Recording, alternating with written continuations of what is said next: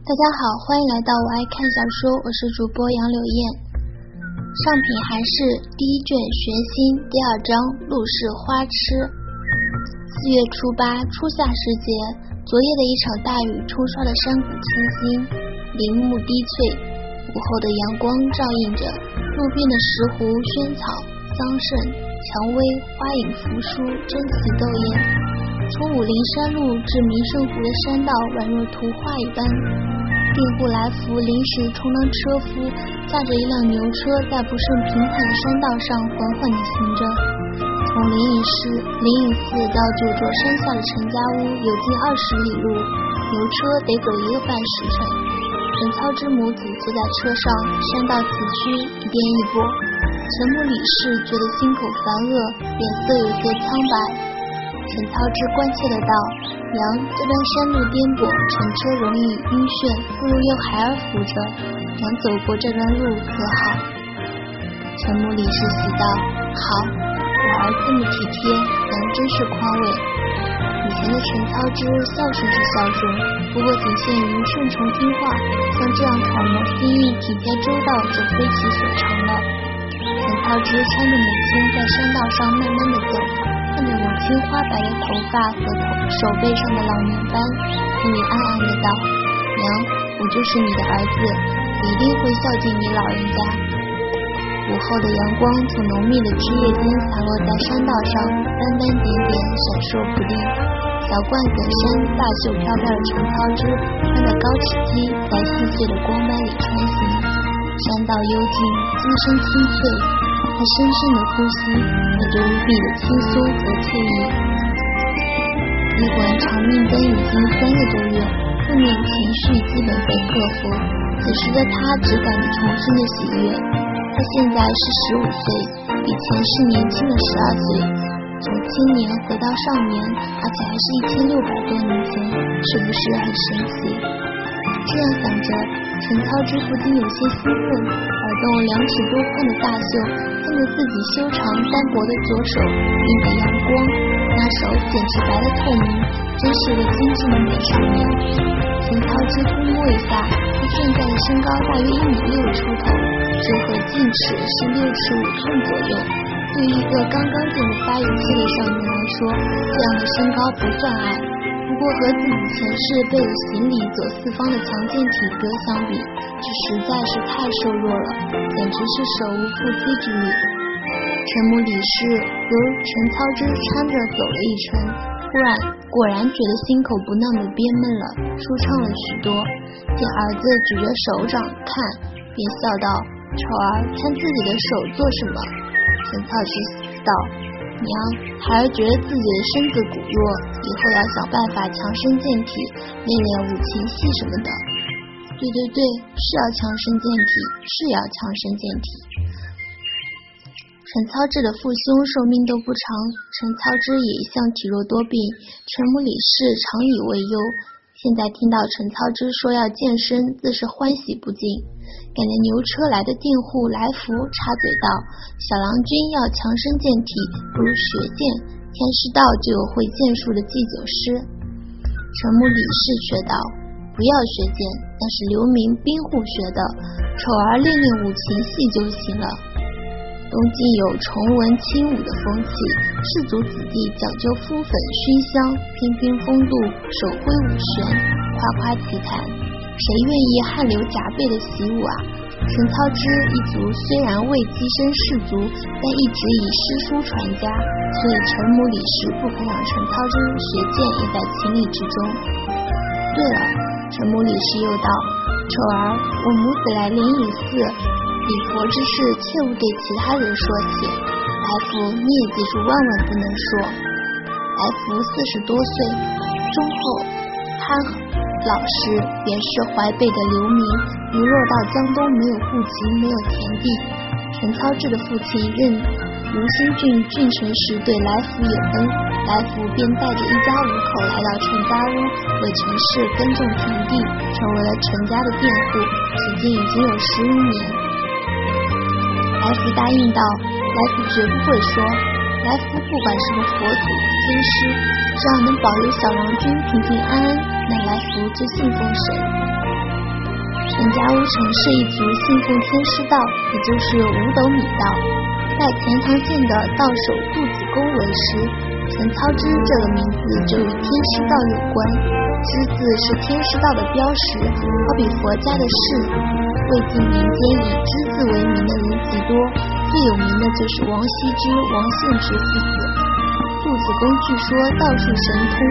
在三吴之地影响巨大，很多高明大族都拜在他的门下，比如琅琊王氏、陈俊谢氏、魏姬孔氏、一心周氏，这些都是顶级的门阀。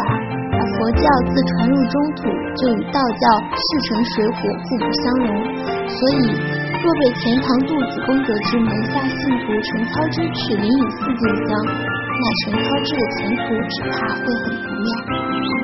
这时，三人已经出了灵隐山道，不远处一个浩瀚的大湖横亘在天地间，碧波千顷，流水修仙。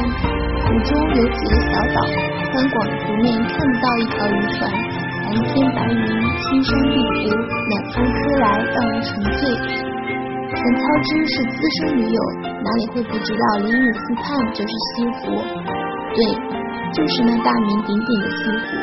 但现在叫明胜湖，又名武陵水，附近乡人又叫它金牛湖。传说湖中有金牛出现，一千多年后游人如织的西湖相比，眼前的明胜湖浩大的多，湖水洁净，人迹罕至。陈操之微笑着想。七百年后的苏东坡把西湖比作西子，而眼前的西湖可以说是萝莉溪时，完全没有任何的玷污啊！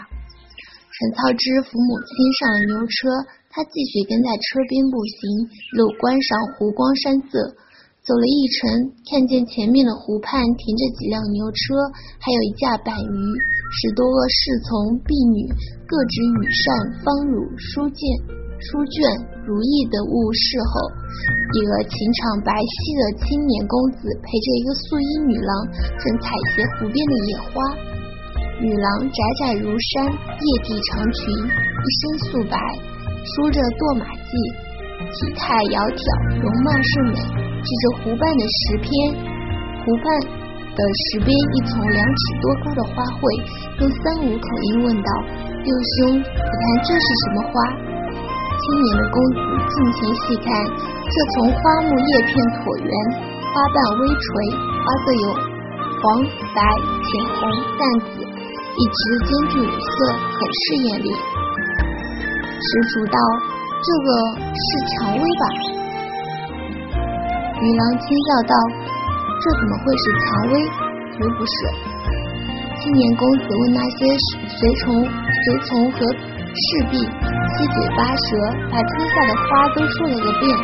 女郎摇头说道：“都不是，我看倒像是石斛兰，不过又不大像。”这时，一个清越的声音接口道：“这就是石斛兰，这不是寻常的石斛兰，是一个异种，叫金叉石斛。”青年公子与素衣女郎一起转身。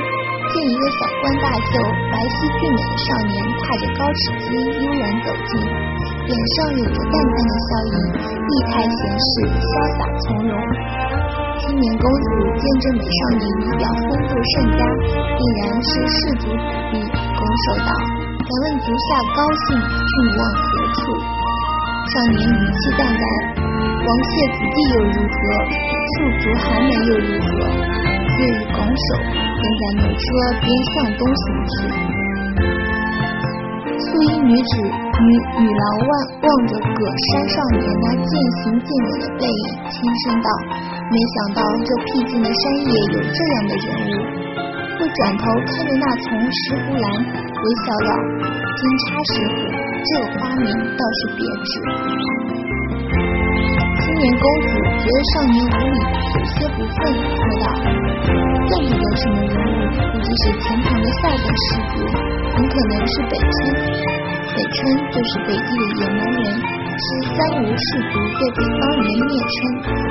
吴郡、吴兴、吴会合称三吴，是孙权、吴国的故地。五十年前，大批北方晋人为避战乱，来到三吴之地定居。南渡人口前后近百万，占了江东人口的六分之一。江东人认为北方人南下占了他们的地盘，损害了他们的利益，所以很不满。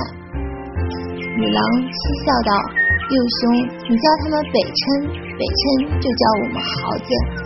吴人看不惯，看不惯北方人，北方高门大族也瞧不起吴人，戏称吴人为豪子。豪子就是土狗。”真难听啊！青年公子气愤愤的道：“他们才是真正的豪子，这些北城北村在江北被胡人打着惶惶如丧家之犬，一到江南倒作威作福起来。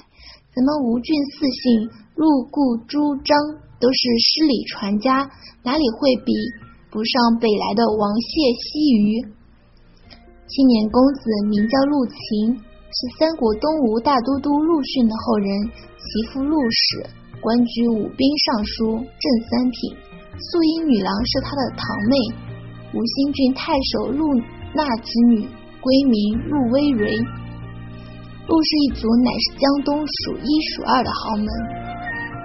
陆微蕤见堂兄还冲着远处的少年横眉怒目，不禁失笑。六兄，这少年只叫金叉石斛的花名，咱们应该感谢才是。而且，即便他是北人，咱们也不必这么气冲冲的，他还是个少年人嘛。